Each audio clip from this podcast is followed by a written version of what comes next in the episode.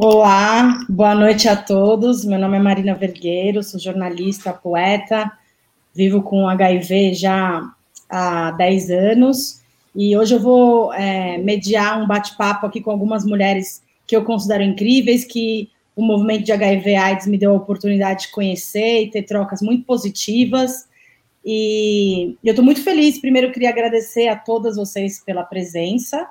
É, aqui hoje a gente tem na mesa a Val, né, representando o, o estado do Amazonas, a região norte do país. Val, que é membro do, movime do movimento das Cidadãs Positivas já há muitos anos, é uma ativista conhecida na causa, né, Val? É, conta um pouquinho para a gente. Eu vou, eu vou primeiro. Eu não sei, peraí, deixa eu pensar. Primeiro eu vou apresentar um pouquinho todas, depois eu abro a palavra para cada uma, tá? A Pri é, Priscila Obassi é uma, é, uma artista aqui de São Paulo, poeta também, mãe é, de, de duas crianças que, que tem a sorologia já é, aberta há uns dois anos, né, desde o seu descobrimento. E a Rafa, conhecida de todos no movimento, né, Rafa? Acho que é uma das primeiras pessoas que a gente conhece. Quando a gente vai fuçar um pouquinho, dá um Google, né? É, é a Rafa que é, adquiriu o HIV por transmissão vertical, ou seja, ela tem o vírus desde a nascença. E hoje já está com quantos anos, Rafa? Quantos anos levando o vírus aí? Nossa! 29, 29. Esse é uma 30. 29 anos, já quase. É, enfim, é, se você fala a sua sorologia, automaticamente você fala a sua idade, né, Rafa? Não tem jeito. É, não tem jeito. Não tem jeito.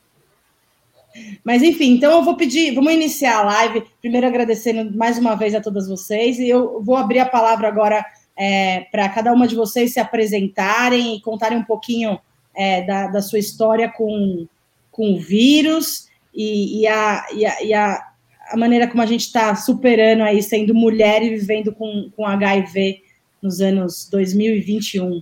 Val, você pode começar um pouquinho contando a sua experiência para a gente? Como foi que você adquiriu o vírus, enfim, é, quantos anos você tinha e, e...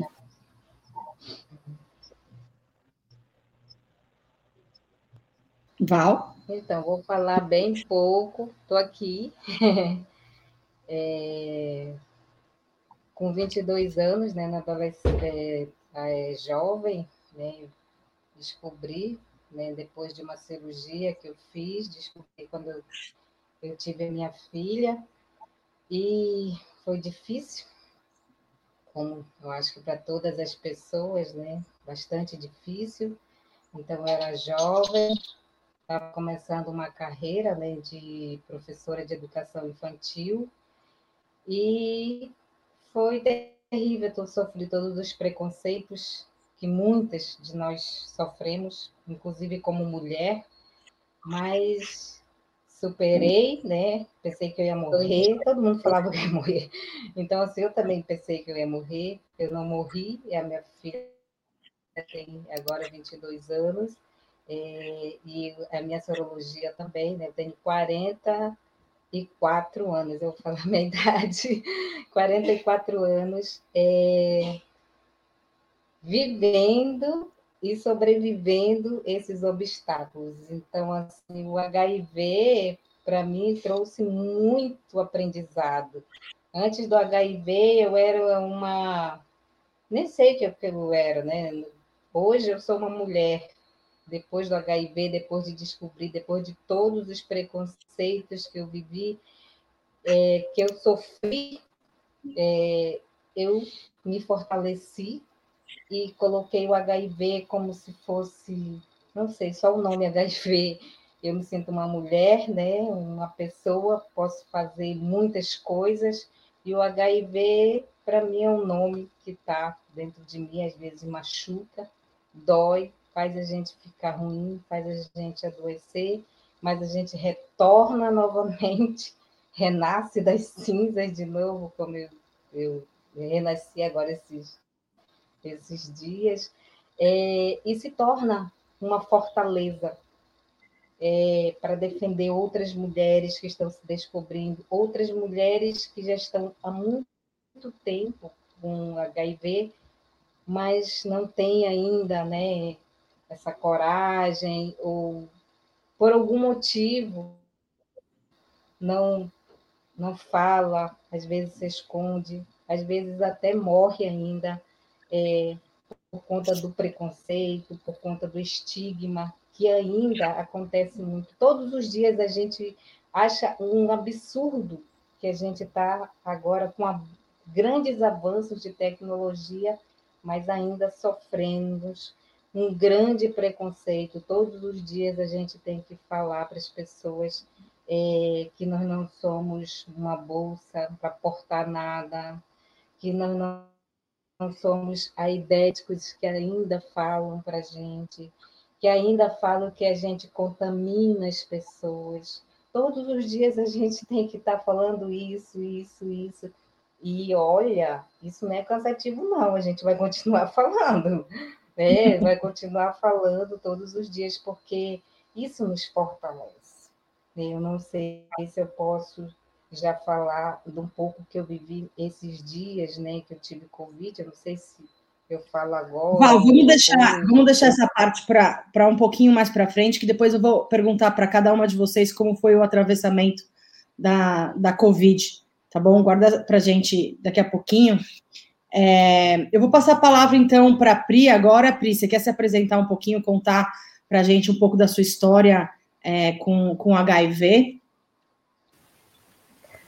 Oi, gente, boa noite. É uma honra estar aqui ao lado de mulheres incríveis, é, falando aí desse lugar, né, do HIV é, como perspectiva de luta, né, é, e não de luto, apesar de todas as, apesar de todas as, as, as violências que a gente é atravessada, né.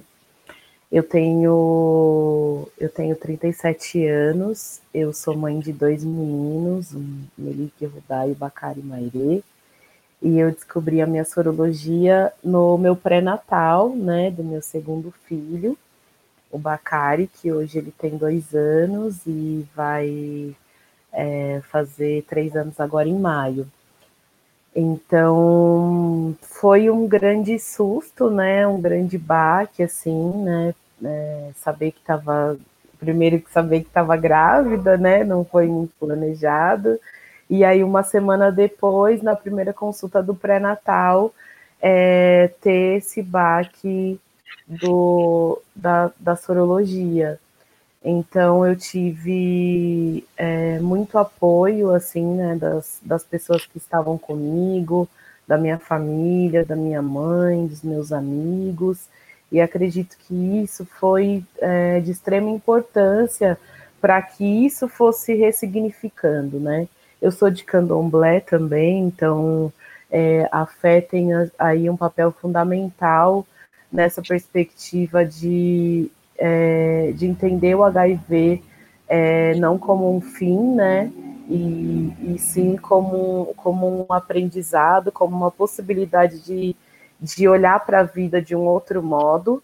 E eu tenho, é, assim, uma coisa que me movimentou muito também nessa, em toda essa história foi pensar como meus filhos vão olhar para mim, né? Assim, então, eu, eu penso que eu não posso é, falar para eles, é, só falar para eles que não, isso não tem nada a ver, a mamãe não vai morrer, e eles me verem é, me acovardando diante da vida, né? Então, é, para mim é muito importante ter essa ação mesmo de vida, de continuar sonhando, de continuar fazendo minhas coisas.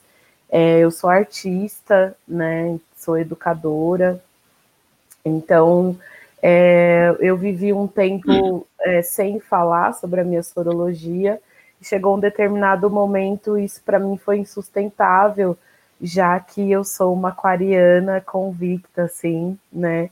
E, e toda a minha experiência ela é atravessada pela coletividade, né? Então eu entendi que eu precisava também né, assim, associar o HIV às minhas lutas, né, já que eu sou uma, uma, uma mulher preta, periférica, é, candomblessista, ativista e agora uma mãe positiva.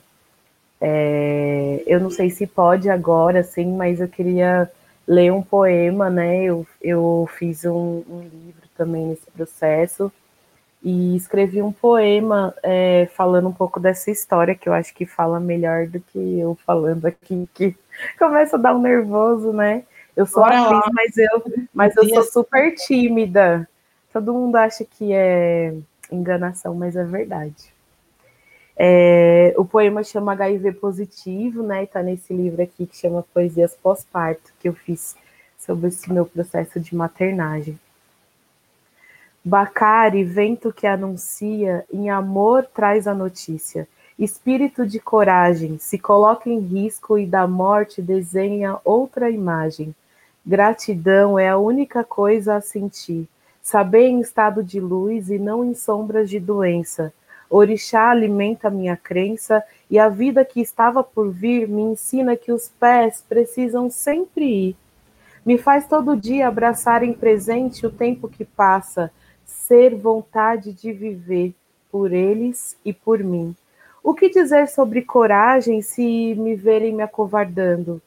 Que seus olhos brilhem ao me verem brincar, que eu seja a verdade de agir e não só falar que cada poro exale sonhos e incolorido eu seja guerra e paz.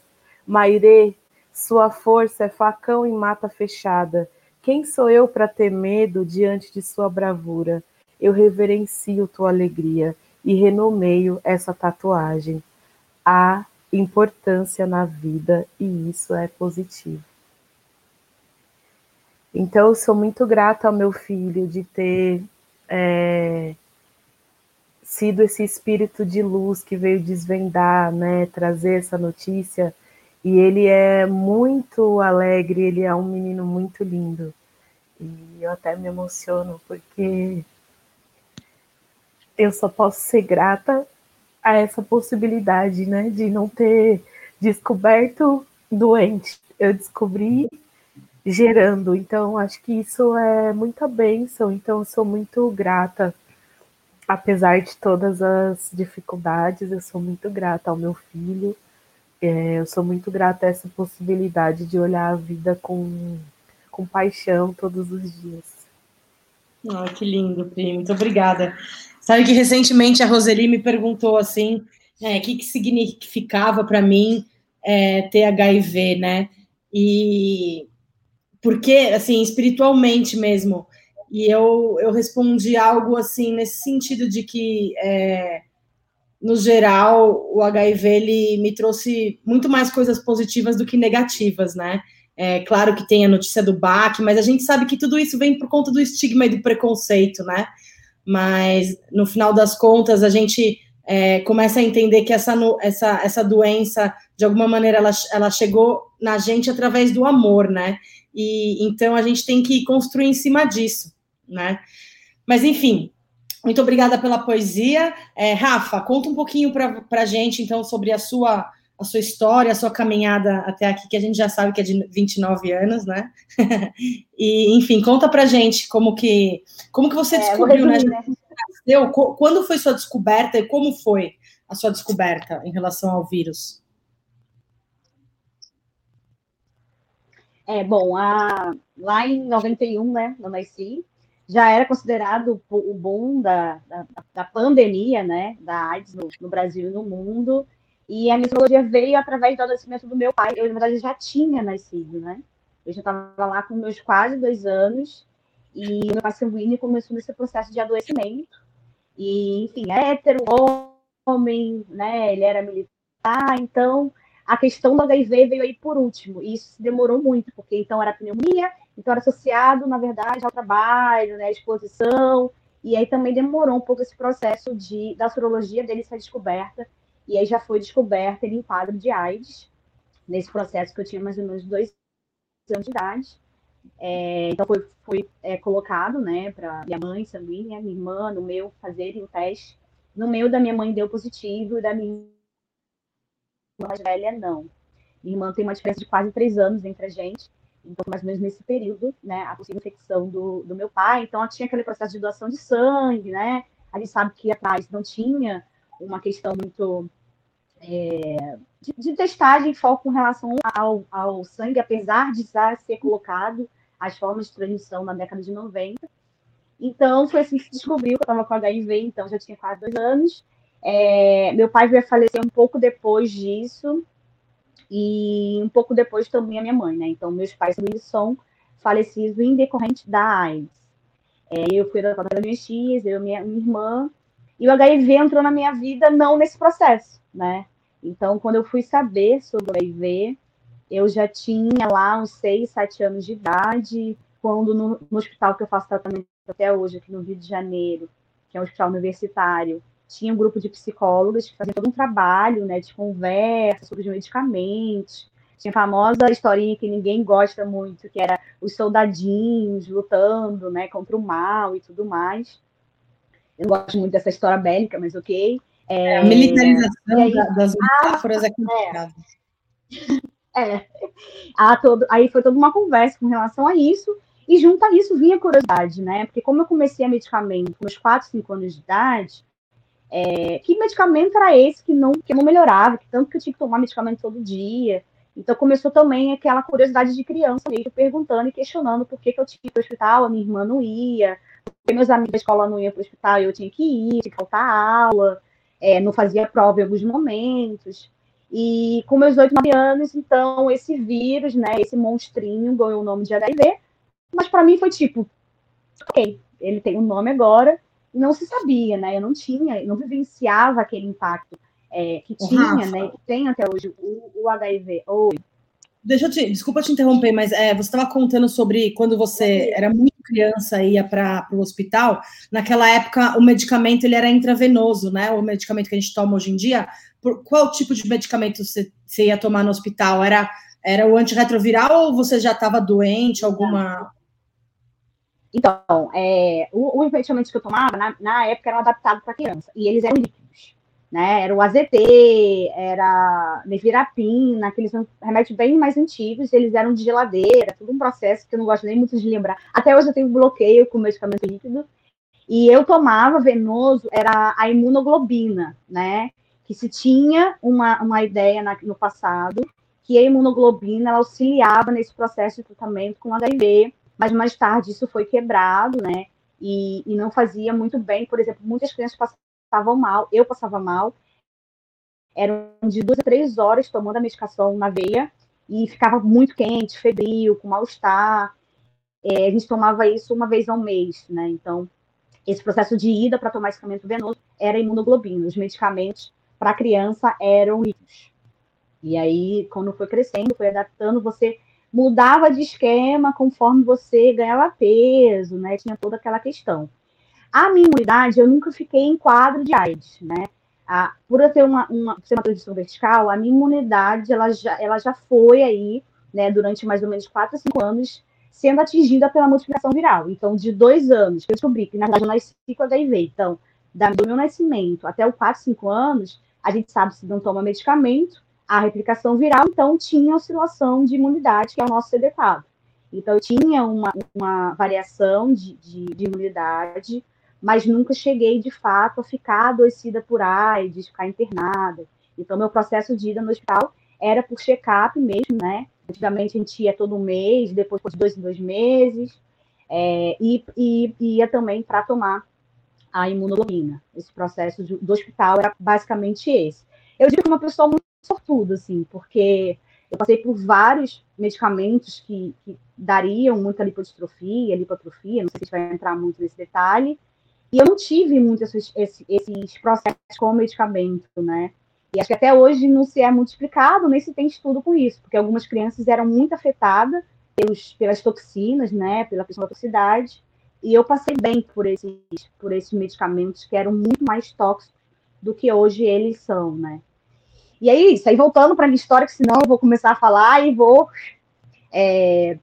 Então, com 7, 8 anos, eu, o, o, HIV tomou, né, ganhou o nome de HIV, mas para mim era a mesma coisa que nada, porque eu continuava indo no hospital, eu continuava tomando medicamento, eu continuava tendo que dizer na escola que, que eu tomava remédio para ficar, para gripe, para, enfim, para imunidade, ou era vitaminas porque eu era muito magrinho, então eu dizia que eu era muito magrinho, precisava me fortalecer, tendo uma história com relação a isso.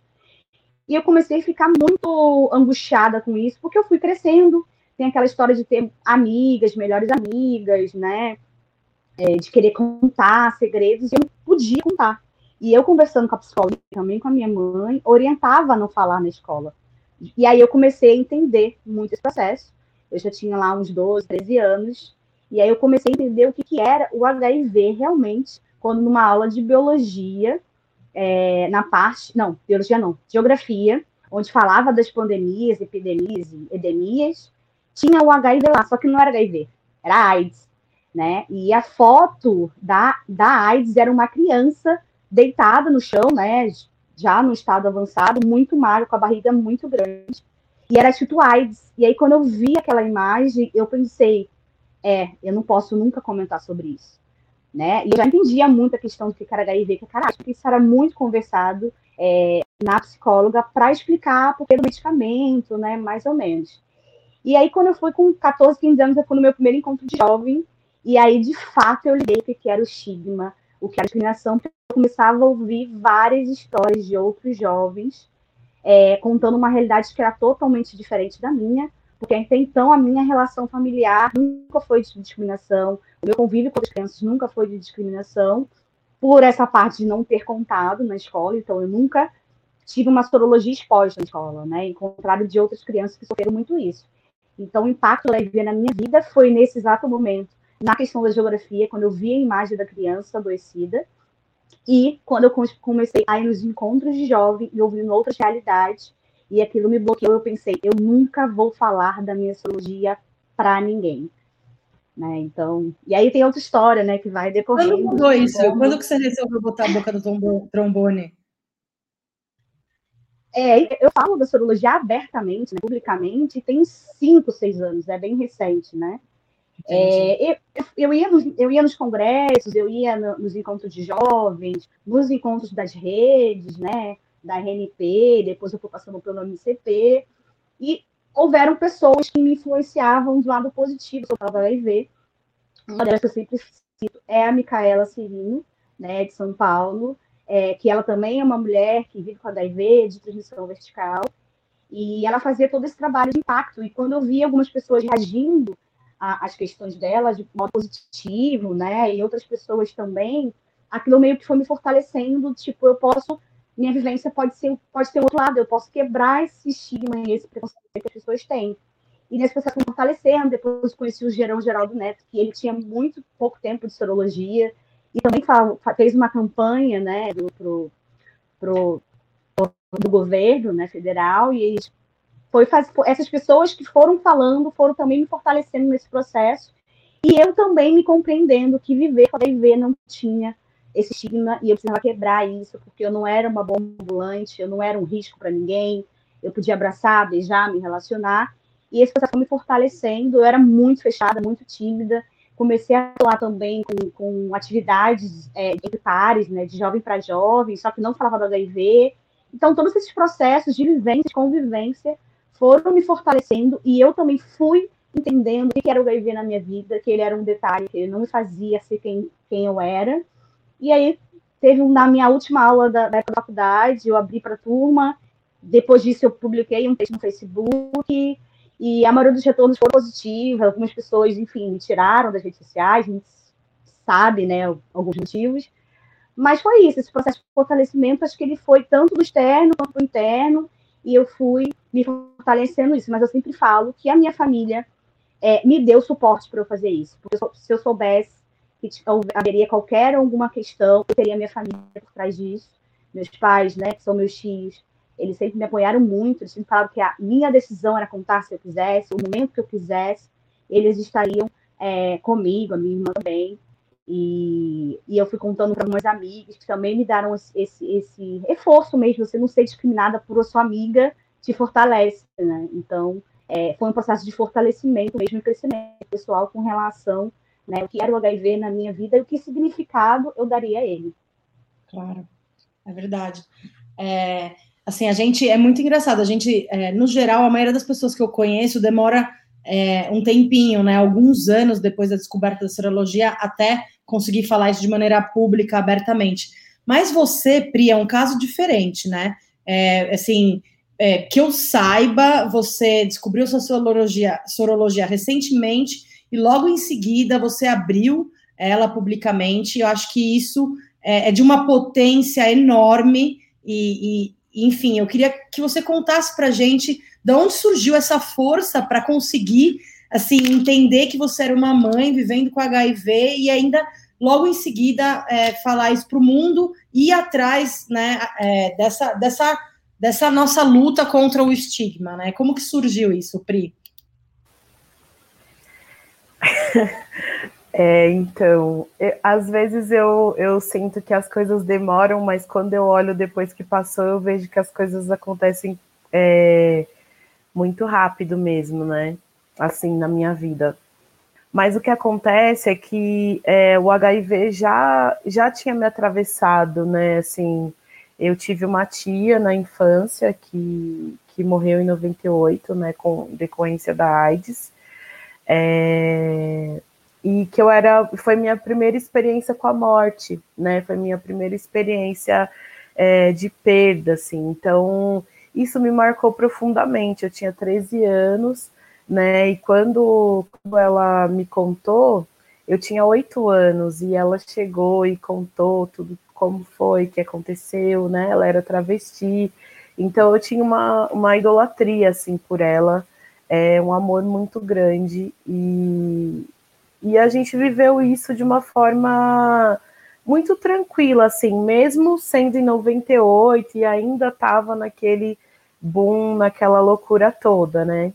E aí, então, ao longo desses anos, eu sempre tive essa, essa conexão, né, é, de amor com HIV, vamos dizer assim, né, é, então, eu tinha amigos, enfim, outras pessoas que eu conhecia e que eu já acompanhava um pouco a discussão, né, então, é, eu conhecia o Flip, né, antes, o Flip Couto, que que é um bailarino e tal, a gente se conhecia por conta das artes, e quando ele fez o espetáculo para abrir a sorologia dele e tal, então é, eu tive a oportunidade de assistir.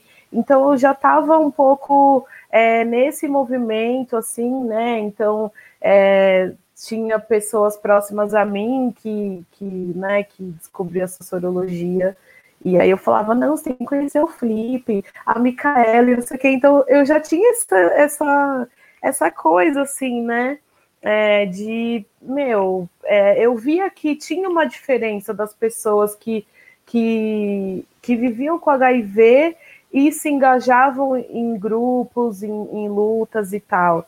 Então, assim, é, assim que eu descobri, eu já isso já me, me, me machucava muito, sabe? De, por exemplo, estar tá em uma roda, as pessoas começarem a falar disso e eu fingi que aquilo não, não tinha a ver comigo, sabe? É, e estava falando da minha vida, né? Então era muito estranho.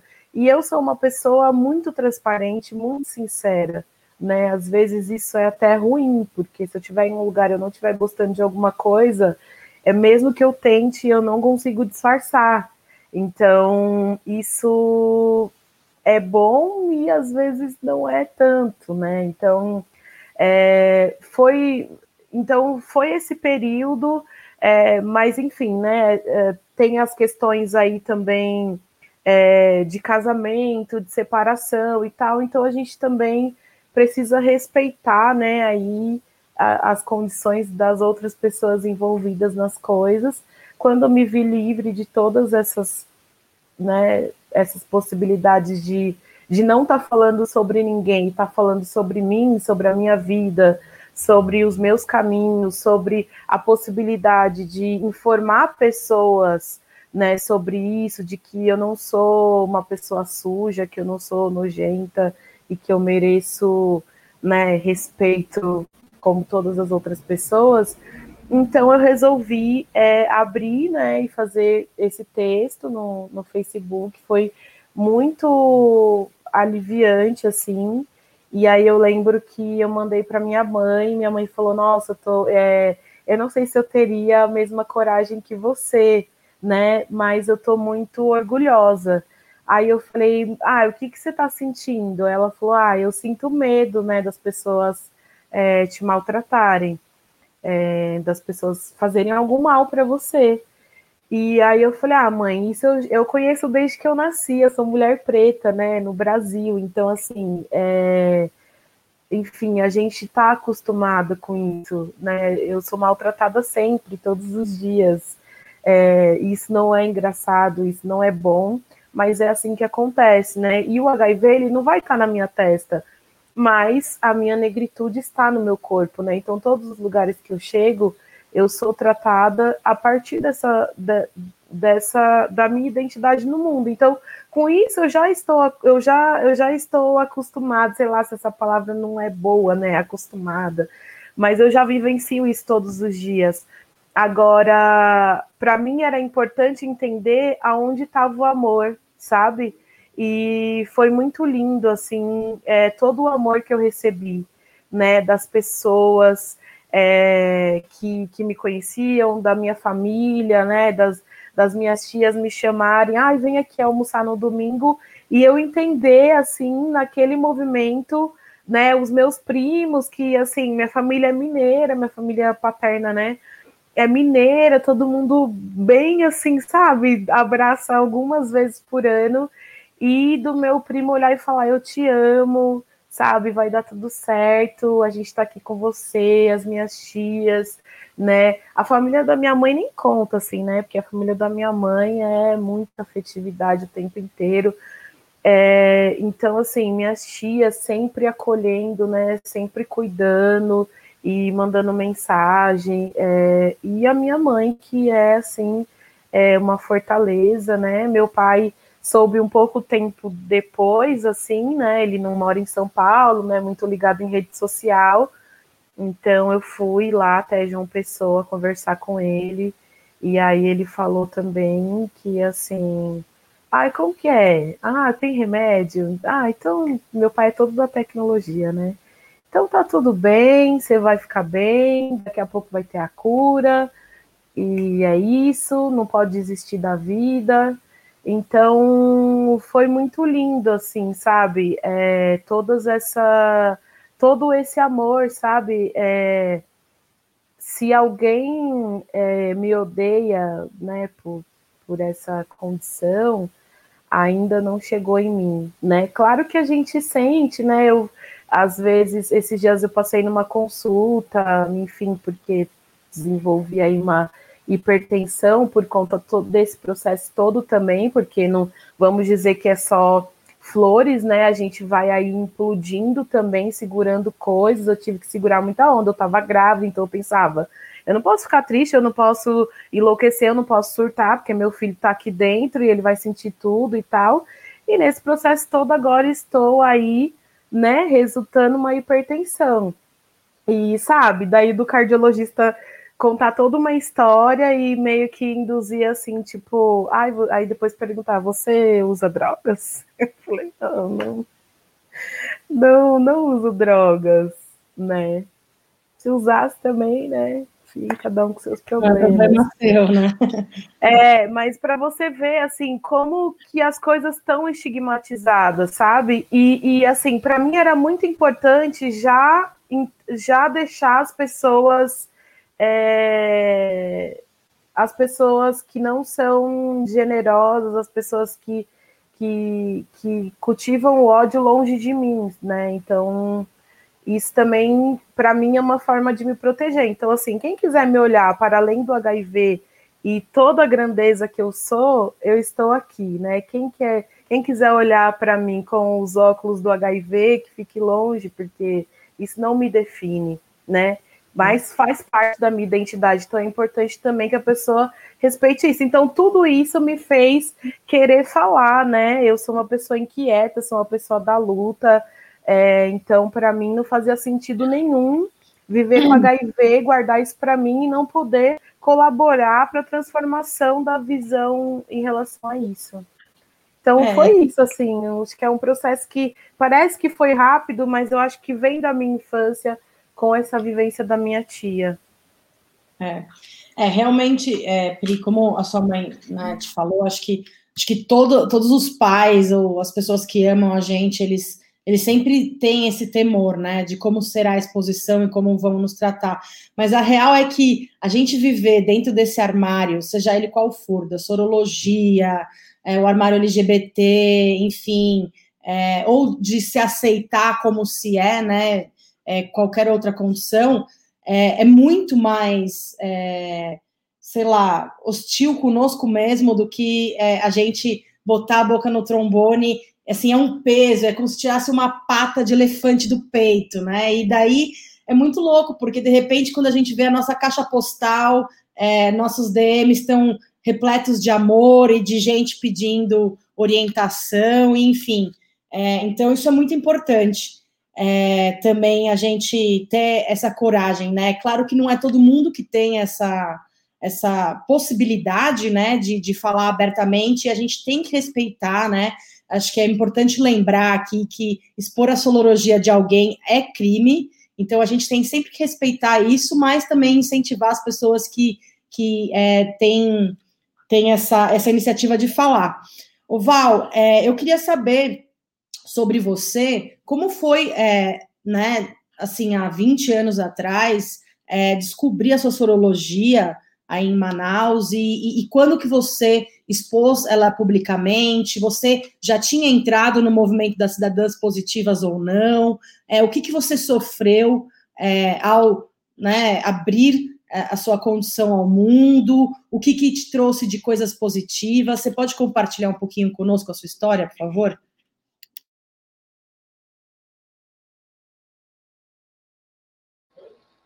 Perdão, eu estava falando, o microfone estava é, desligado.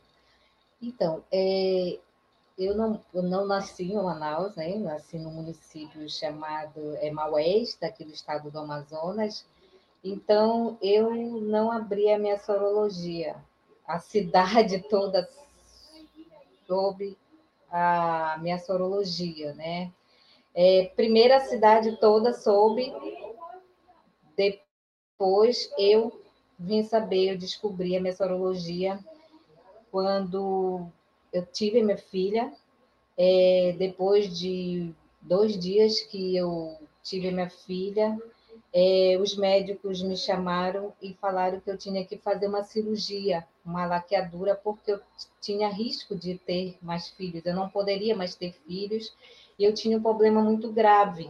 E eu tinha que fazer é, essa cirurgia, que eu estava correndo risco de vida. Então, eu fiz, a, eles fizeram né, a cirurgia, e depois, assim, uns dias depois, é, eu estava em casa, aí entrou é, pessoas, imagine agora as pessoas, o Covid, as pessoas desse mesmo jeito, todo empacotado, é, indo, né, todo, todo, todo, assim como, como está agora esse formato do Covid, né, as pessoas todas encapuzadas, tudo, entrando dentro da minha casa, é, indo para dizer, né, para fazer exames dentro da minha casa.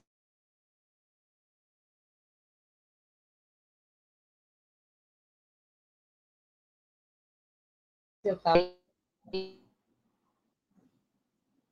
Sou eu, gente, ó, a conexão tá falhando.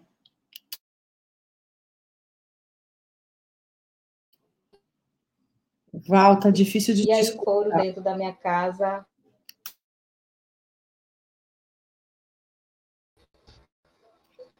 Acho Oi, que a caiu? Oi? Voltou, Ah, você Oi. voltou. A gente estava então... contando para a gente que o pessoal invadiu a sua casa, né? Todos paramentados, Sim. como se você fosse um extraterrestre. Sim. Aí foram, foram lá fazer o exame, então até lá eu não sabia, não sabia de nada, eu fiquei super assustada. E aí teve uma aglomeração de pessoas na, na frente da minha casa, né? E depois eu vim descobrir que eu era uma mulher com AIDS, uma aidética, né? Chamada de aidética. E a cidade toda já sabia que tinha uma mulher idética naquela casa que ninguém poderia ir perto. E todos os dias ia, ficava pessoas na frente da minha casa para saber como era uma pessoa idética. E eu me tranquei, me tranquei na minha casa, eu com a minha bebê, né, não podia fazer nada, eu estava sozinha, minha mãe não tinha mais mãe, meu pai morava em outro lugar, numa comunidade longe, meus irmãos também.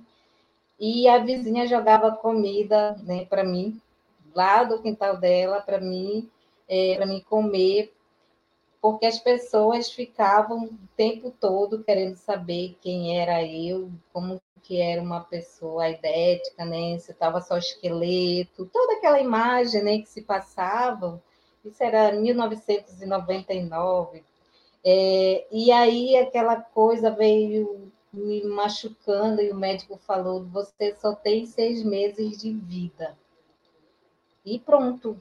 E aí eu me isolei, me tranquei total, tranquei portas, janelas todas. Minha vizinha batia, jogava pedra. Olha, minha vizinha jogava pedra. Val, é, come, tu tem um bebê. Aí eu amamentei a minha filha, porque ninguém me falou nada. Eu amamentei minha filha três meses ainda, porque ninguém falou que eu não podia amamentar nem nada. E foi isso, né? Aí depois eu, a vizinha conversando comigo, e os médicos só falavam que eu ia morrer. A única coisa que eles poderiam me dar um medicamento, mas que eu não ia sobreviver. E eu era professora de educação infantil, eu estava começando uma carreira né, de professora de educação infantil. E quando eu abri minhas portas, melhorei um pouco, eu não fiquei doente, eu fui para a escola e não deixaram eu entrar na escola porque eu ia infectar os meus alunos. Isso foi horrível, porque era uma coisa que eu sonhava, entendeu? Era uma coisa que eu amava. Minha mãe era professora, então. E eu gostava muito, até hoje eu gosto de crianças, mas depois eu prometi para mim mesma que eu nunca mais ia entrar numa sala de aula para dar aula para crianças, porque eu gostava muito dos meus alunos. E eu fui na igreja, né, que eu era católica, eu fui evangélica, eu era católica, eu era uma pessoa, eu falo assim, era a pessoa mais que mais acreditava nos, nos mandamentos aí, né? Quem lê a Bíblia sabe os mandamentos.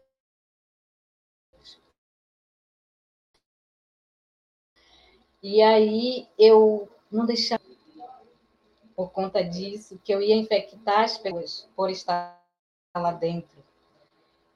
Mas eu, depois eu entendi que a cidade era pequena e o desconhecido gera medo, né? E eu, meu filho, me tirou meu filho de mim, né? O meu filho mais velho. Tirou meu filho de mim porque eu já ia morrer. Me, acabou, me tirou tudo. Então, se eu tinha só seis meses, eu queria morrer. E eu não quis não mais nada, né? Peguei um barco, que aqui no Amazonas, né? Para a gente chegar em outra cidade tem que pegar barco. Eu peguei um barco, vim embora para Manaus. E lá eu achava que só eu tinha essa doença. Quando eu cheguei em Manaus, eu descobri que tinha um tal de grupo de adesão, que tinha um monte de pessoas também com HIV, com histórias ainda mais pesadas do que a minha, mais horrível. E eu falei, gente, eu não estou sozinha. E eu fui aprendendo aí que eu fui. Para vocês terem uma ideia, eu estudei, né? Fiz o magistério, mas eu não sabia o que era HIV. Ninguém falou para mim o que era HIV. E de verdade, não sei se vocês já escutaram isso, mas eu fui uma das mulheres, uma das pessoas que achava que era um mosquito que tinha me picado, que era um carapanã que a gente fala aqui, né? Que, que era isso que tinha me transmitido, mas não era. Né? Não me deram informação alguma. E aí, em Manaus, eu vim descobrir que tinha um grupo de adesão Aí eu fui saber o que, que era HIV, o que, que era AIDS e tudo. Entrei em grupo de, de teatro para saber o que, que era. E aí fui, né? Fui desabrochando, aí eu fui falar, eu era uma nada, né? Nem mulher eu era, porque se eu fosse, eu não, não tinha me abalado tanto, não tinha deixado as pessoas é, fazerem eu sofrer tanto. E aí eu fui crescendo com a força, né? Com a força do sofrimento, eu fui crescendo. E o meu primeiro trabalho, assim, que eu amo de paixão hoje, foi com profissionais, trabalhadoras sexuais. Eu fui para a rua saber falar sobre preservativo. Eu falava, gente, ninguém me mostrou preservativo, ninguém me falou nada. Então, assim, isso foi me fortalecendo. Então, a dor, o preconceito, tudo que fizeram comigo, tudo que me machucaram, eu transformei em amor, em cuidado. Eu também sou aquariana, então também sou explosiva, eu sou, eu sou intensa, eu, sou, eu, eu, eu gosto de fazer. Então, assim, aí eu fui aprendendo, aprendendo. Ninguém disse assim, Val, tu tem que fazer isso, tem que brigar por isso. Eu fui aprendendo no decorrer do tempo. E eu me fortaleci. Muitas das vezes eu até fico chateada comigo, comigo mesmo, porque às vezes eu não me cuido, eu cuido mais dos outros do que, do que eu mesma, né? E aí eu fico, mas isso me fortaleceu. E isso me mostrou é, que precisamos levar informações para todas as pessoas, todas as pessoas, porque nem todas sabem seus direitos. As pessoas, quando não conhecem seus direitos, elas são machucadas, são maltratadas, são humilhadas. E aí a gente precisa desse apoio, a gente precisa é, se fortalecer uma a outra, né? Para que a gente possa levar essas informações e não deixar, não deixar de maneira nenhuma que as pessoas que não querem, muitas das vezes, ter o conhecimento, nos machucarem, nos maltratarem, principalmente nós mulheres. Nós mulheres somos maltratadas, humilhadas e muitas vezes somos deixadas de lado por sermos fracas. Nós não somos fracas, nós somos fortes. Infelizmente, né, ou felizmente, esse Deus que, que criou, né, que nos deixou nosso corpo fraco, mas nós somos muito fortes. Não mexam com a gente, não mexam com nós mulheres que nós somos. Quando aprendemos a ser forte, ninguém mais tira essa força da gente. Ninguém. Ninguém tira a nossa história, ninguém tira a nossa força, ninguém tira o nosso conhecimento. E aonde nós formos, nós vamos falar. Quando a gente começa a dizer que a gente tem HIV, é, que isso está no nosso corpo aí, que entrou esse vírus aí no nosso corpo, foi para nos fortalecer, porque né, os deuses aí sabiam que nós éramos fortes, que a gente ia encarar isso com força para trazer mais amor às pessoas e cuidado com todas as pessoas. Então, assim, eu sofri muito, muito, muito, mas eu jamais quero que outras mulheres sofram o que eu sofri. Por isso, eu, eu fico angustiada quando eu não consigo falar, quando eu não consigo me expressar, quando eu não consigo eh, levar essas informações para as pessoas, né? E isso é importante, então foi horrível, horrível é, o saber do HIV. E uma coisa muito boa veio disso, que a minha filha, ela não se infectou. Né? Mesmo eu amamentando ela, ela não se infectou. É, então, assim, isso foi uma coisa boa, inocentemente, né? Eu amamentei a minha filha, mas eu não infectei ela. Então, isso para mim é muito importante por ela, pelos meus filhos. Minha filha me ajudou muito, né? Então, assim, eu eu lutei e vou lutar e não tem quem tire mais essa minha força, né? Só a morte que que a gente, todos nós vamos morrer, mas assim, o HIV, ele às vezes traz né, consequências no nosso corpo, mas ele não me tira nenhuma liberdade. Ele não me prende a nada. porque eu sou ele livre. E eles não, nos fortaleceu muito, né, Val? Assim, é, eu gostei, a sua fala é muito emocionante, porque é como você, muitas outras mulheres, acho que milhares de mulher, mulheres sofrem é, esse tipo de violência é, há muitos anos, né? Eu acredito que, é, no seu caso, muito provavelmente um médico deve ter vazado a sua informação, né? Isso é crime, e, e, e por conta disso você sofreu uma violência, assim, é, descomunal, né? Que fez você até é, sair da sua cidade, mas, é, como você mesma disse, é, todo esse sofrimento você pôde ressignificar em amor, em informação para as populações de risco, especialmente as mulheres. E assim, é, eu, eu, eu, hoje em dia, né, assim, claro que ainda existe uma prevalência maior do vírus nos homens, mas há muitos anos é, as mulheres é, são cada vez mais afetadas pelo HIV, e a maioria das pessoas que eu vejo no movimento, é, levando informação na rua, a maioria dessas pessoas são mulheres, né? Eu acho que a gente encara essa doença, esse vírus, essa condição de vida de uma maneira muito diferente dos homens, né? É, a gente conhece muitos casos de homens que não se cuidam, que não se tratam. É, no contrário, as mulheres é, estamos sempre é, na linha de frente para levar uma palavra de afeto, para é, levar algum tipo de informação.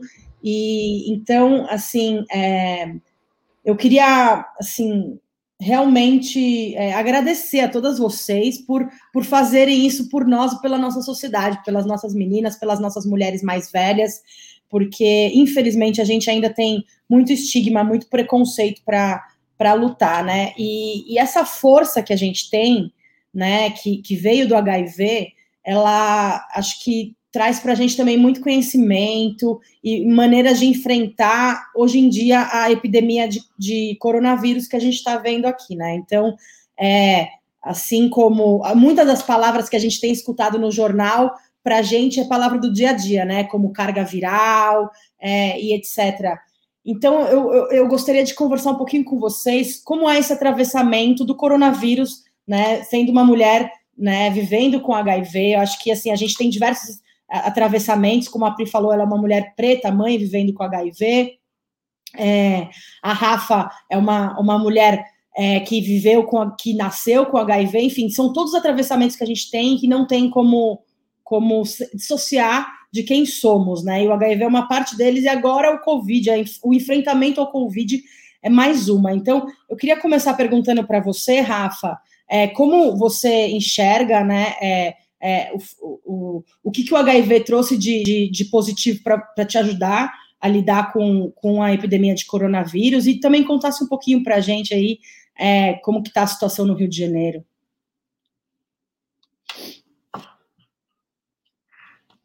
Rafa, você está no mudo, um clássico.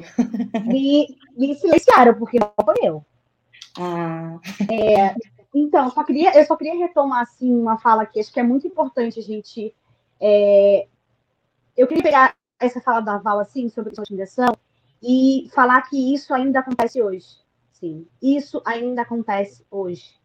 É, a questão de violação do hospital, a questão de violação com relação à sua exposição de sorologia, e isso acontece dentro dos serviços de saúde, onde profissionais de saúde quebram sigilo, colocam toda essa exposição e é, fazem todos os atravessamentos chegarem nas mulheres sem uma escolha delas, né? Então acho que é muito importante falar sobre isso porque os profissionais eles não são sensibilizados com relação ao impacto que é ter uma sorologia exposta sem a nossa autorização, né? Eu e, e fora violações na hora do parto, questão de discriminação, é, finalzinho do ano passado, meio da pandemia, a gente teve uma, uma, uma, mulher que chegou até mim, né, que foi, que foi colocada no local isolado após o parto, ficou mais de horas lá sozinha, sem ter visto a filha, os filhos nascerem.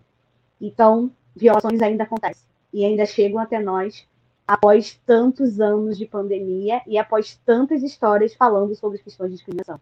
Então, a gente ainda tem que caminhar muito e muito dentro do serviço de saúde, que ainda não estão preparados para receber mulheres que vivem com HIV. É, e aí, fazendo é, a segunda pergunta né, sobre os atravessamentos, eu acho que o, o, que a gente, de cara a gente percebeu foi as questões, né, de como é colocado pandemias e como o, o que não é conhecido vem atravessado de muito preconceito e muitos achismos.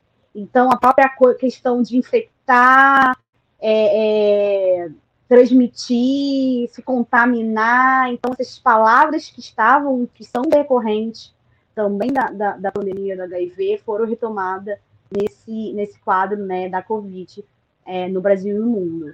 A questão de grupos de risco também, porque eu, particularmente, acredito que ter colocado que haveria um público que é mais propenso a ter né, a infecção, faz com que as outras pessoas que não se identificam nesse grupo de risco se coloquem em mais vulnerabilidade, assim como a gente sabe que acontece com a questão do HIV. Quando a gente limita um público, tentando fazer com que esse público seja mais, né, tenha mais preocupação, a gente tira o macro dentro desse, desse contexto e acaba ampliando né, as questões de possíveis infecções nesses grupos também. A gente viu que isso aconteceu com a questão do, do, do da Covid.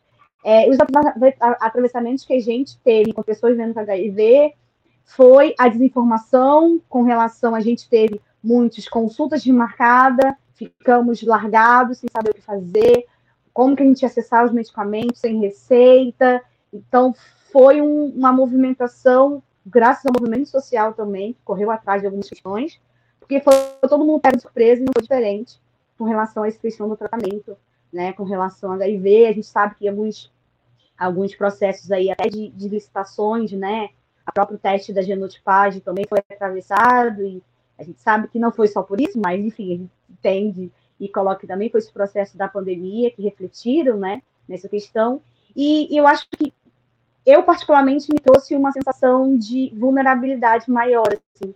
Eu sem informação, sem saber qual era o fato, o risco de ter HIV, estar exposta, né, ao coronavírus, deixou muitas muitas questões que a gente não sabia para quem perguntar, é, o que aconteceria se é uma pessoa que vive com HIV, se não tivesse tratamento correto, tivesse tratamento correto, o que aconteceria? Então isso tudo gerou um pânico também entre nós. Eu fui bombardeada. Acho que quem tem a sorologia aberta foi bombardeada também. A gente não sabia muito bem como responder todo mundo. É, então, tudo que é novo gera muitas dúvidas e as pessoas acabam procurando né, quem, quem minimamente consegue ter um pouco mais de acesso à informação.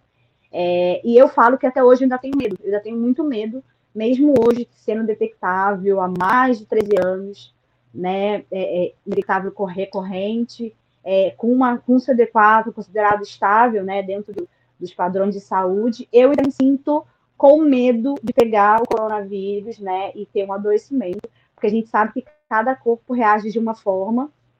Então, teve pessoas que não tinham comorbidades, né, e, e tiveram um adoecimento maior, então isso tudo gerou um pânico, e essa sensação de se sentir mais vulnerável chegou para mim, chegou para outras pessoas que a gente saudável, sendo ciência que estamos saudáveis, o medo foi muito grande, né, com relação é, a tudo isso.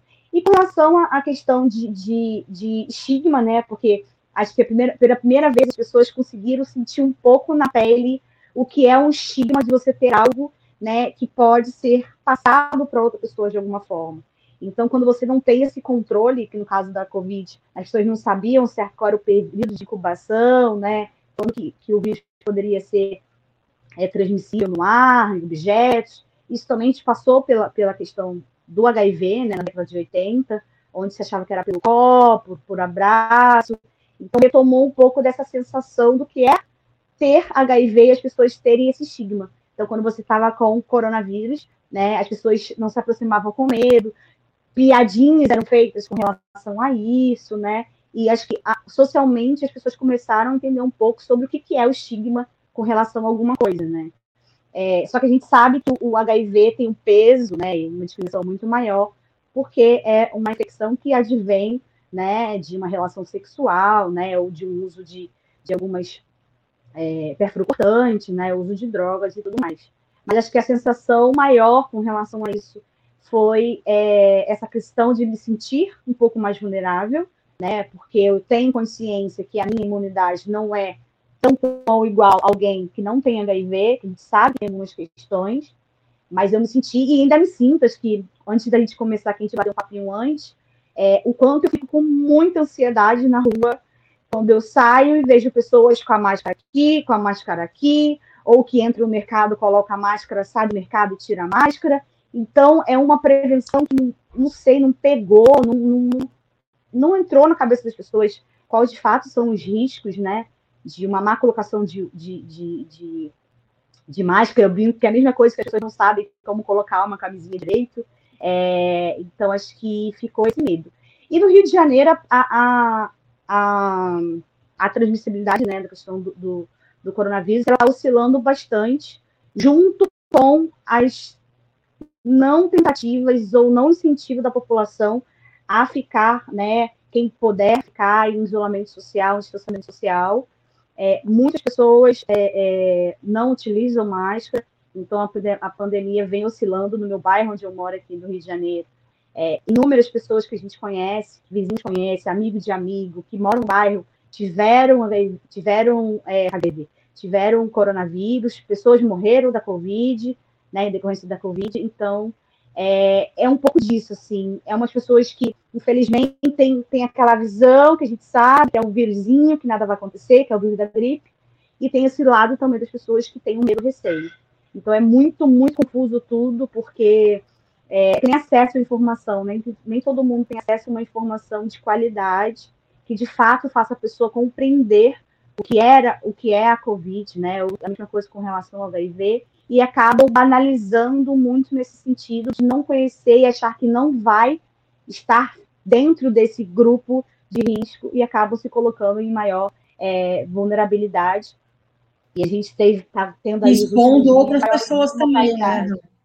E expondo outras pessoas, né? justamente que a gente fala da janela imunológica, quando você foi exposta, o período que você tem para começar os sintomas e os sinais, né? E depois que isso pode, pessoas assintomáticas, ou seja, que não estão tossindo, que não tem é, é, uma, uma, um sinal aparente, também podem, né? Ser um, uma questão de transmissibilidade para outras pessoas. Então, é, é muito confuso. Muitas pessoas até hoje perguntam com relação a isso a própria questão da vacinação, as pessoas não compreenderam o que é a vacinação da Covid, que é só uma questão de impedir o adoecimento né, para a Covid, não é um, uma imunização, né, assim como outras pessoas é, têm quando fazem, por exemplo, teste HIV e da, é, não reagente, ela acha que nunca mais precisa fazer, porque ela já teve um teste que deu a negativo e não precisa mais fazer. Então, é. É, aí está em toda semana. Grande, é, e a desinformação, assim como para o HIV, como para a coronavírus e Covid, a desinformação faz com que pessoas se coloquem ainda em maior vulnerabilidade para se infectar com relação ao HIV e a Covid, e ao HIV e o coronavírus, é basicamente, se você for pensar, parar para pensar como que isso decorre né, dentro da sociedade, é praticamente igual. É. O Rafa, você falou essa questão do estigma e automaticamente eu pensei, né, que assim, é, pela primeira vez eu comecei a escutar pessoas perguntando para as outras como você pegou, que é uma coisa que sempre me perguntavam, né? Você pegou como? Quem te passou? E daí a gente viu é, isso se replicando para o coronavírus, né? E como essa, essa cultura que busca sempre um culpado, né? Punitivista, como ela é tão é, assim é, hostil para a gente, né, para nossa saúde mental, para nossa saúde física, e como no final das contas não ajuda nada, não adianta em nada, né? Acho que uma das primeiras coisas que é, eu lembro que eu queria tanto descobrir é, como eu tinha né, pego HIV, quem tinha sido a pessoa, e assim, eu imaginava que tivesse sido uma pessoa, e um dia eu falei, comentando com a minha médica, ela falou assim: Mas vai fazer diferença para você? Eu falei, não, eu preciso saber dela. Bom, talvez agora, mas daqui a pouco você vai ver que você não vai mais precisar saber, você só precisa se cuidar e seguir sua vida, né? E acho que é, aconteceu uma coisa semelhante com, com o vírus, né? É, Pri, eu queria perguntar para você, é, assim, logo no começo da, da pandemia de, de coronavírus, é, existiu uma, uma possibilidade, né, de que os remédios antirretrovirais pudessem ter algum efeito para as pessoas que, que tinham é, coronavírus, né? Então, existiu um medo muito grande de que fosse faltar remédio é, para as pessoas que vivem HIV no Brasil, né? É, no final das contas, é, graças a Deus isso não aconteceu, né? A gente existe ainda a falta de remédio em muitos lugares aí é, do país, infelizmente, por conta de má gestão, é, ou incompetência mesmo, mas, mas a gente não viveu isso, né? Mas eu queria saber como foi é, o seu tratamento, é, o seu cuidado com a sua saúde, como você foi recebida pelo Sistema Único de Saúde, está sendo recebida durante a pandemia, é, como que tem sido essa, esse cuidado aí, se você notou alguma diferença, e, enfim, compartilha com a gente sua, sua visão aí sobre isso, por favor. É, então, teve uma, assim, é, a gente sentiu uma tensão, né? Eu faço tratamento no centro de referência aqui em São Paulo, então é um espaço que tem muitas coisas ali acontecendo juntas, né? Um espaço é, multidisciplinar. E daí eu lembro que a primeira vez que eu cheguei assim na pandemia para para pegar remédio e tal, então tinha toda aquela tensão, né? Aquela coisa para entrar, aquele medo, aquela coisa de estar saindo de casa e tal. É, e, e, eu, eu, e aí, assim, isso que a Rafa falou, né? Foram suspensas consultas, então eu voltei na infectologista, assim, faz duas semanas, assim, porque a minha consulta do meio do ano passado foi suspensa, né? E eu só voltei lá, então eles estavam fornecendo a receita só para você pegar o remédio, mas é, sempre sendo uma coisa muito rápida de passagem, né? E tal.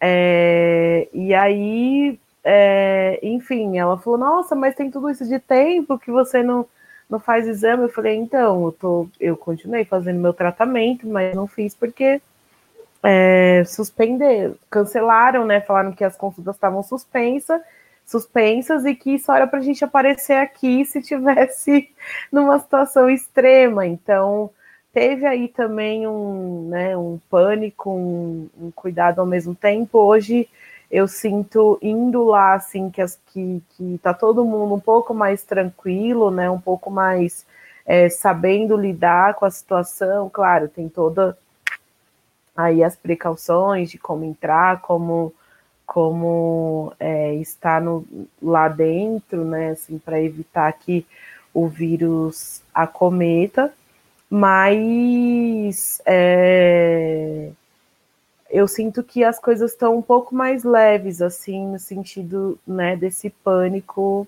é, geral. A gente tem um grupo de mães, né, lá do, do de, dessa desse grupo inter, interdisciplinar que atende as gestantes até o pós-parto, né? Então a gente tem mães em várias condições, né? Mães que, que, que são positivas por conta da transmissão vertical, nasceram com HIV e são mães, é, pessoas que descobriram no, no pré-natal e, e, fizeram o tratamento e o filho não, não é reagente, né, que é meu caso, é, mães que descobrem na hora do parto e aí o filho é infectado, né, enfim. Então tem, tem várias, várias situações ali né, no grupo, e, e aí algumas coisas aconteceram também nesse meio tempo, né? A gente teve aí. E aí não é um pouco antes da pandemia, né? Que tem a ver com essa transição de governo, que é uma falta de remédios é, para as crianças, né? Uma, um racionamento aí desse, desse remédio para as crianças. E a, e a gente teve também lá a, o caso da pediatra, que só tem uma pediatra para unidade inteira que atende todas essas crianças, né? As que nascem até ter alta, no, porque depois meu filho foi depois de um ano e meio, né? Que, que teve alta, né? Que o exame dele deu não reagente, é, que é o tempo do vírus ir saindo, o vírus da mãe saindo do sangue do bebê e tem as crianças que são acompanhadas. E aí, essa única pediatra que atende todas essas crianças, ela pegou Covid e o dela foi muito sério. Ela ficou no hospital, ela ficou muito tempo, que é a doutora Daniela, né? Ela é muito maravilhosa, assim. Atende a gente desde a gestação, né? Até o acompanhamento dos bebês. E aí teve esse momento de transição também, né, sem uma pediatra para poder acompanhar essas crianças. E aí veio a, a doutora Cláudia, que é a outra pediatra lá, é, que está atendendo agora. Mas teve esse momento aí também de transição, né, que já mostra uma precariedade, assim, do, do sistema de ter uma única pediatra para todas as crianças. Agora é, depois de quase seis meses, porque a doutora Daniela ficou, dela foi muito forte, ela ficou um tempo sem andar mesmo. E, e ela e agora estão atendendo as duas, né? Então as mães agora falaram que tem essa possibilidade é, das duas é, atenderem lá. Então é, teve essa coisa de né, esses afetamentos aí, esses atravessamentos que é, que né, foram encruzilhando aí com os tratamentos e, e mostrando, na verdade, o quanto a gente está num sistema de precariedade, é, de falta de, de pensamento mesmo governamental para para nossa para nossa saúde, né? Para quem vive com HIV. É verdade. E isso você está falando numa cidade como São Paulo, né, a maior cidade do país. Então, se você está me contando que no centro de referência da cidade de São Paulo, né, é, a, a, a, maneira como se foi, é, é, foi, que se lidou com a pandemia foi tão precária, né? É, eu fico imaginando como foi lá no Amazonas, Val, e eu gostaria de que você contasse para a gente, por favor, a sua experiência, é, como o Covid é, te atravessou. Eu sei que você chegou a se adoecer, e, e, queria que você contasse um pouquinho da sua experiência pessoal com o Covid e também as suas observações aí sobre o sistema de saúde e como as pessoas, principalmente as mulheres que vivem com HIV, estão ou não sendo amparadas aí nesse momento de, de pandemia. No pior momento, né, gente? Só lembrando aqui que hoje a gente está vivendo o dia mais triste da pandemia. A gente é, registrou 1.723 mortes, né? É, o Brasil está numa crescente de mortes, enquanto o resto do mundo está caindo. Eu fico até arrepiada de, de falar isso. É, mas, enfim, Val, se você puder, por favor, compartilhar conosco aí seus aprendizados.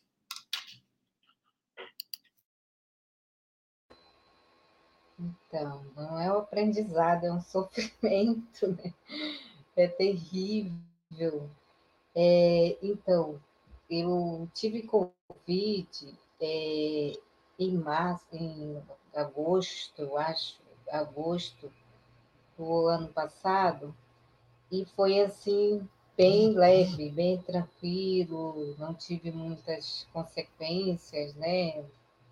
Tomei alguns medicamentos e fiquei bem legal, não tive problema algum.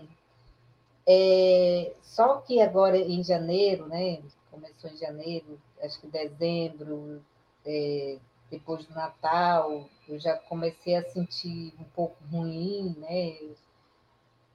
E aí eu fui ao médico, me davam de pirona, comecei a ir né, de três em três dias no médico, eles me davam de pirona, me davam outro medicamento, me davam aquele kit, né, que é verdade que existia, por exemplo, aqui no Amazonas, o tal do kit da prevenção, eu não tomei ele, mas tinha o kit da prevenção, que quando a gente chegava no hospital, a primeira coisa que eles é, ofereciam logo era o kit.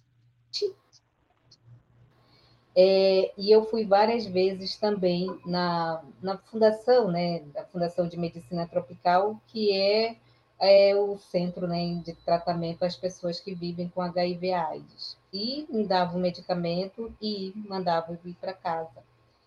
E eu fiquei desesperada, ruim, porque eu passei por vários hospitais, por várias unidades de saúde, e ninguém me, me dava uma solução, né? Não, vai para casa, você vai melhorar, você vai melhorar. E acabou que eu fiquei num estado bem grave, não precisei de oxigênio, foi no aquele boom da falta de oxigênio também aqui no estado do Amazonas, que as pessoas ficavam desesperadas, não adiantava chamar ambulância, que não tinha ambulância. É, os hospitais totalmente lotados, como ainda estão lotados até agora. As pessoas morrendo sem oxigênio. Então, assim, foi terrível você não, não saber para onde ir e os médicos não saberem o que fazer com você. Né? Para que eu pudesse, eu, Evalcilene Santos, é, com todo o conhecimento que eu tenho, e ainda tenho, né, aí, conselheira nacional de saúde, representando o movimento nacional das cidadãs positivas, com um vozeirão que grita, que briga, né? Nesse momento eu não consegui gritar, eu não consegui pedir ajuda para mim mesma e não consegui leito. Então, assim, houve uma mobilização nacional total, que eu agradeço muito, muito, muito, do movimento das cidadãs, a, a própria agência AIDS, assim, nossa, aí eu falei, nossa, eu não sabia o, o tanto assim que eu era querida, que eu era conhecida, né? Que as pessoas se mobilizaram para que eu pudesse ser internada, porque eu estava morrendo em casa. Eu estava morrendo aqui em casa e eu não sabia o que fazer. Eu não conseguia mais ter forças para gritar, para comer, para falar, porque tudo veio em desespero. A, a, a, a saúde mental estava totalmente abalada, eu não tinha forças mais para falar.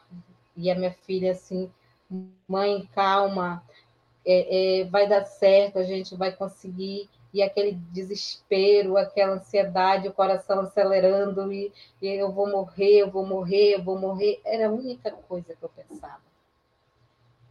E eu fui internada, né? Passei cinco dias é, internada, aí me mandaram para casa porque eu tinha que sair porque precisava das pessoas terem leito, porque precisava de oxigênio, mas eu não estava ainda legal. Mas eu tinha que sair porque eu não precisava mais de oxigênio. E eu vim para casa, né, hoje, é, ainda fazendo é, uma terapia, né, pós-Covid, respirando melhor, falando. Eu estou tendo uma potência tão grande aqui falando com vocês que é a primeira vez que eu estou falando com as pessoas. né? É o poder da AIDS, viu, Val? Você não tem a noção do que é estar aqui com vocês hoje. Parece assim que eu, foi o, o primeiro dia da minha vida que eu renasci novamente. E eu estava falando com a Marina, Marina, eu estou me preparando psicologicamente e vendo se eu vou conseguir é, fazer isso. Porque pessoas, meninas, eu pedi para morrer. Eu pedi para morrer. Porque eu não aguentava mais. Não aguentava mais andar de hospital para hospital. E é, pedindo é, ajuda de um de outro para conseguir recurso financeiro, para pagar carro do lado para o outro, indo e vindo, medicamentos, essas coisas. E eu falava, eu quero morrer. Doutor, doutora, não tem um remédio aí para me dar para me morrer? Porque eu não consigo mais. Eu sinto muita dor. Eu sentia muita dor, meu corpo parecia que estava mastigando meu corpo e eu não conseguia melhorar. A minha cabeça parecia que tinha um, até agora ainda sinto um pouco, estava pesado, horrível, meu corpo todo machucado, dolorido. E meu psicológico, então, é, é sei lá, destruído, destruído. E aí, com o tempo, eu só fazia chorar. Chorava, chorava, chorava, chorava, chorava, chorava o tempo todo. Eu não conseguia falar com as pessoas porque eu chorava. Não conseguia assistir televisão porque eu chorava. E eu ficava revoltada e depois eu chorava novamente. E isso ia me abalando e as pessoas conversando comigo. Vários médicos conversando comigo, só que uma coisa eles falavam para mim e isso me deixava assim mais abalada ainda. Nós não podemos dizer se você vai melhorar logo ou não. Nós não conhecemos direito essa doença. E ela está tendo mutações, então nós não sabemos. Nós não podemos saber. E eu queria que alguém me falasse assim: não, você vai ficar bem, né? Você tem esse medicamento é, e, e, e você vai melhorar. Mas eles não tinham, não têm essa resposta.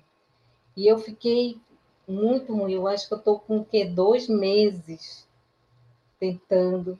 E agora eu estou muito melhor. Vocês não imaginam o quanto eu sofri por não ter esse momento, por não conseguir falar com as pessoas, por não conseguir. É, eu amo trabalhar com a população em situação de rua e eu não poder ir para a rua, é, é, ajudar a ver abrigo, ver essas coisas. E, e isso tudo machuca a gente maltrata e vê assim e falando assim do, do governo daqui do estado, a gente já vem com, com grandes prejuízos, principalmente na saúde, porque a corrupção, e eu vou falar, a corrupção é que comanda o estado do Amazonas.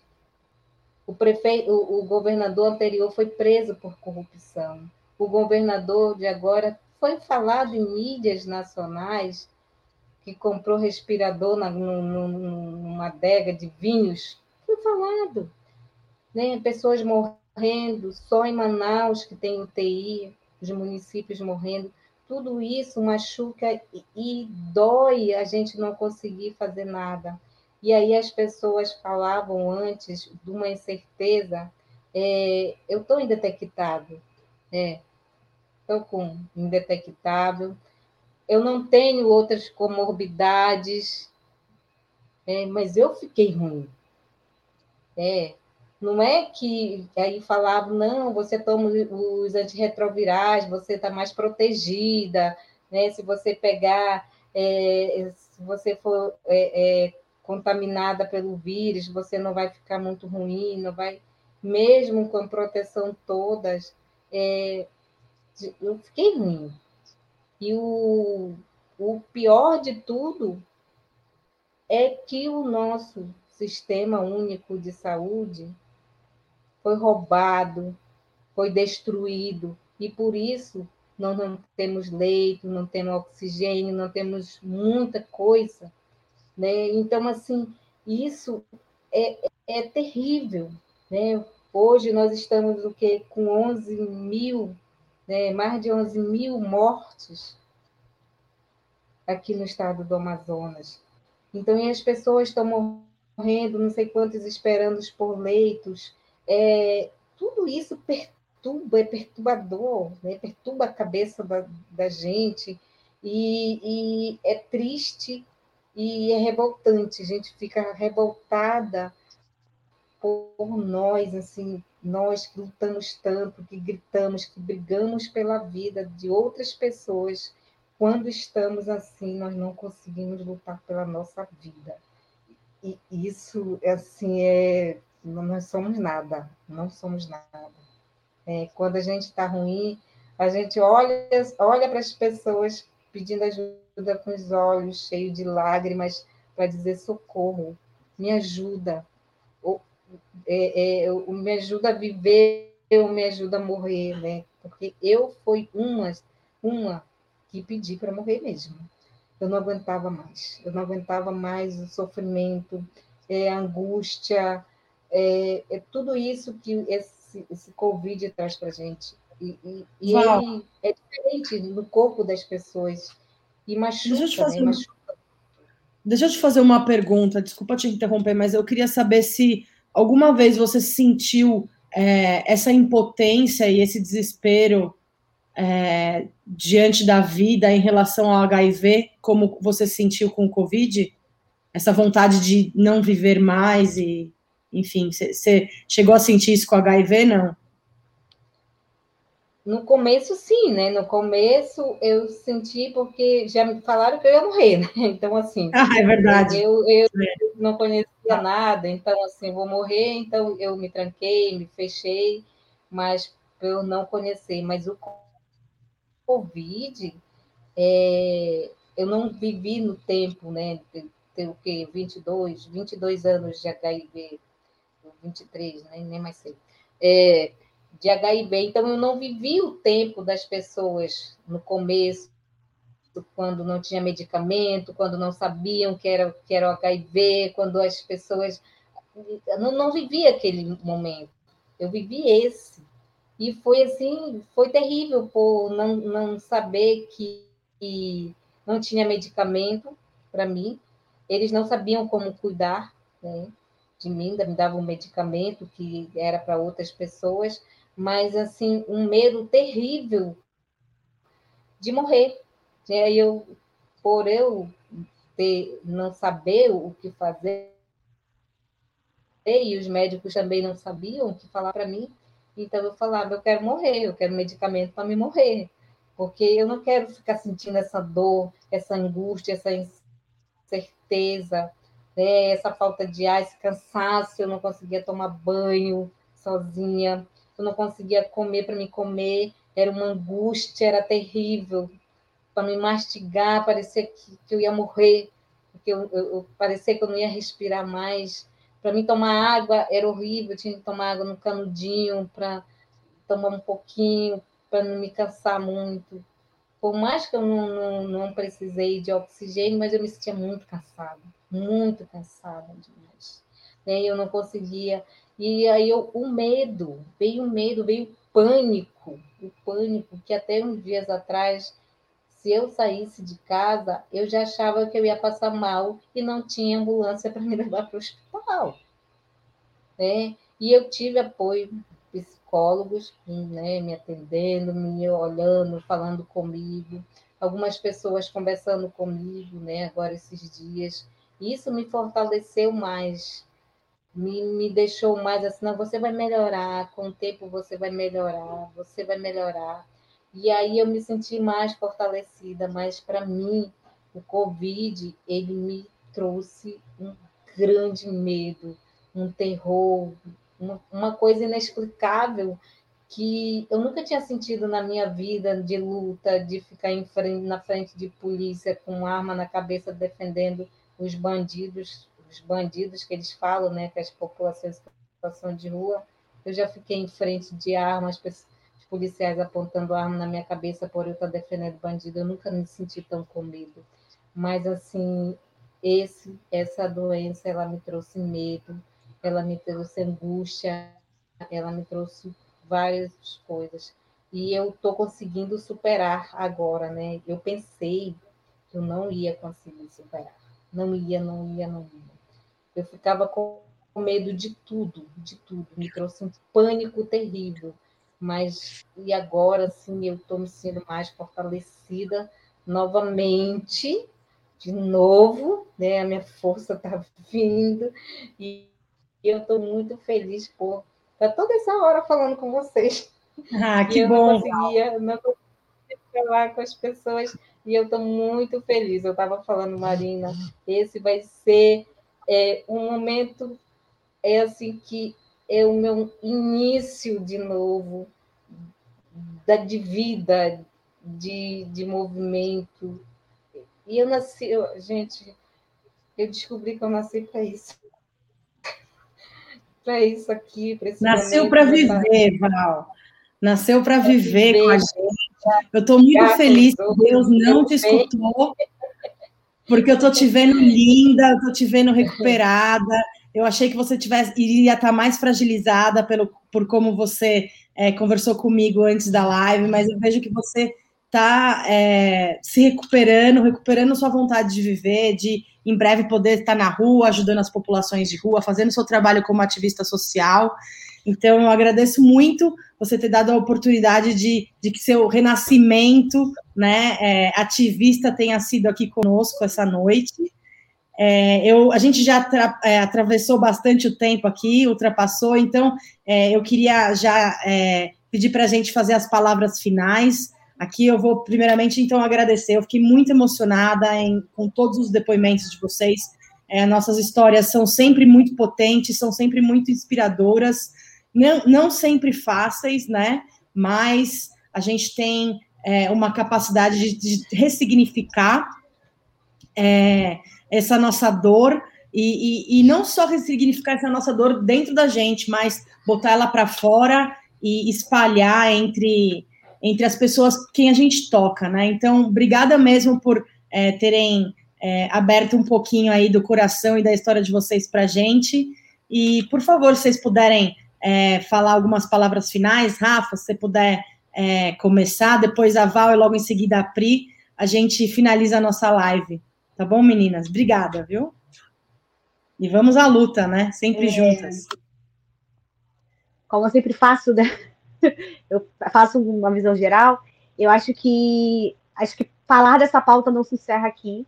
A gente, por exemplo, não falou sobre é, violência né, doméstica, que tem aumentado muito durante essa pandemia, é, que também atravessam mulheres vivendo HIV, que vivem muitas, muitas em relacionamentos abusivos, justamente por ter uma vivência com HIV, achar que não vai ser amada, que não vai ser acolhida por nenhuma outra pessoa, e acaba se, momento, se, se mantendo nesses relacionamentos de violência, porque a gente escutou muito, e eu tenho escutado muito relatos dessas mulheres, o quanto tem mulheres no HIV que são dependentes. Caí, voltei. Deu uma ah, falha aqui. Bom. O quanto tem mulheres independentes que são Aonde eu parei? Mulheres que são dependentes. É, que são dependentes, né, não só de companheiros, mas de familiares, e estão sendo também né, é, colocadas em maior vulnerabilidade com relação a tudo isso da dependência financeira, porque a gente sabe que o estigma e a discriminação coloca pessoas com HIV fora do mercado de trabalho até hoje. A gente sabe que nós aqui, mulheres que abrimos a sorologia, somos impactadas diretamente com relação a isso. Pessoas ainda hoje não contratam pessoas com HIV, pessoas ainda hoje não se relacionam com pessoas que vivem com HIV, e a mulher ainda é muito mais julgada com relação a todo esse estigma da vivência com HIV, porque são chamadas de promíscua, são chamadas né, de mulher da vida. Então, acho que a gente não se encerra aqui. Eu acho que agradeço a Agência AIDS, agradeço a Marina por essa pauta ser muito importante para estarmos falando do mês da mulher com relação a isso. E também queria e gostaria né? Acho que não sei se vai ter uma, uma, uma live com relação às mulheres HIV e questão de mulheres transexuais e travestis, que também é muito importante, que acarreta aí outras violações, né, com relação aí a corpos trans, que também é muito importante é, também abar abarcarmos essas pessoas que também têm um atravessamento como população de rua, que muitas delas acabaram indo para ruas nesse momento de pandemia também, por estarem aí, né, sendo impedidas, muitos são profissionais do sexo e também tiveram esses atravessamentos por conta da pandemia, esse empobrecimento ainda maior dessas pessoas que vivem essas condições. Então, é para. A minha fala final é essa, que não se encerre aqui essa fala. Agradeço muito as companheiras, fiquei muito feliz de conhecer a Pri. Já tinha ela nas redes sociais, já vejo o trabalho dela artístico com relação a isso, Marina também. É, agradecer por estarmos aqui, né? Tão diversas, idades tão diversas, vivências tão diversas. E é isso, né? Que esse estigma e esse preconceito com relação a quem vive com HIV, a nova cara da AIDS pode ser essa, nós vivemos com HIV, podemos ser amadas, desejadas, viver, ter desejos, amar, ser amadas, e quebrar esse preconceito aí que ainda após mais de 32 anos de HIV no mundo, ainda são pessoas ainda sofrem, ainda têm a mortalidade por decorrência da AIDS, porque ainda assim pessoas morrem em decorrência da AIDS por conta desse estigma e dessa discriminação que ainda está enraizada né, nessa sociedade, que, enfim, tem tantos outros preconceitos, não seria diferente com HIV, que traz toda uma questão é, significativa né, da vivência. Então é isso. Obrigada, as companheiras aqui. Obrigada também a quem assistiu. A gente se encontra aí nessa jornada. Obrigada, Rafa. Vals, tem alguma palavra final aí, breve, para a gente já ir encerrando, por favor? Eu só tenho a agradecer né, aos deuses da vida, né? Agradecer à agência AIDS por até me apoiar pessoalmente, né? Quando eu estava muito precisando, né? É, agradeço muito, agradeço todas as pessoas, o movimento das cidadãs positivas que foram maravilhosas, mandando energias, mandando tudo de bom para mim. É, agradecer a tudo, agradecer a vida, né? E esse recomeço novamente. É, agradecer Marina aí conversou comigo, né? Eu fiquei super nervosa, mas não, bora lá, eu tenho, tenho que tentar. Então, as mulheres é, nascemos, renascemos e temos que ser forte. E Priscila aí conhecer, linda, maravilhosa, não mesmo, mas linda, fala forte, maravilhosa. Rafa aí, que também às vezes é minha psicóloga, né? Linda, maravilhosa, e as pessoas também que estão aí assistindo. Obrigada a todas, porque eu sei que muitas é, pessoas de todos os lugares tiveram energias positivas, porque a gente sente, nosso corpo sente, nosso corpo fala por nós. Então, assim, agradeço muito e que essa nossa força é, chegue a todas as mulheres é, do Brasil, do mundo e de todos os lugares, não só mulheres, mas as pessoas, que isso é importante. Essa nossa força, essa nossa garra e esse nosso amor, né? Às vezes a gente briga, a gente xinga, mas nós amamos, né? nós nos amamos também pela essa nossa força de vencer, de viver, e não é HIV que vai retirar né, a nossa identidade, o nosso ser mulher. Então, obrigada e continuamos a luta. Né, e amanhã vou de novo para a terapia e essas coisas. Vai dar tudo certo. Obrigada. Obrigada. Obrigada a você, Val. Obrigada a todas, todas, todas por tudo. Se não fosse vocês, não sei também se eu conseguiria é, estar aqui com vocês falando. E eu estou muito feliz. Vocês não imaginam o quanto eu estou feliz. Uau, que bom. momento. Obrigada, agência. Obrigada, Marina. Obrigada a todos. Então, acho que é o momento da gente encerrar aqui com um belo poema de Priscila Obas. O que você acha, Pri? Fazer uma cereja do bolo aqui para a gente terminar com poesia. Sim, vamos terminar com poesia. É, obrigada, uma honra sempre estar aqui com vocês e vou falar um poema aqui que chama Amor Positivo. Que hipocrisia! Transa com todo mundo sem camisinha e quando me encontra indetectável diz que tem medo de ser infectado não se esconde, não abaixa a cabeça e deixa o olhar sei lá onde. É com você mesmo que eu tô falando. Você que já tirou a camisinha no meio do negócio sem a mina dizer que podia fez quando ela estava de costas, bem na covardia. E agora você vem me falar de medo, de respeito? Nem parece que é a mesma pessoa. Essa ideia aqui no meu ouvido não ressoa. Age como se uma pessoa positiva fosse nojenta e agora escuta meia verdade, diz que sou grossa e que tudo isso não aguenta. O cuidado aqui é de comprimido em comprimido, palavra falada, fé cultuada, para que o caminho seja menos dolorido. Arejo minha cabeça para não me meter com qualquer coisa que possa me adoecer. De AIDS, eu sei que eu não vou morrer, mas a rejeição atravessa, produz doença abessa.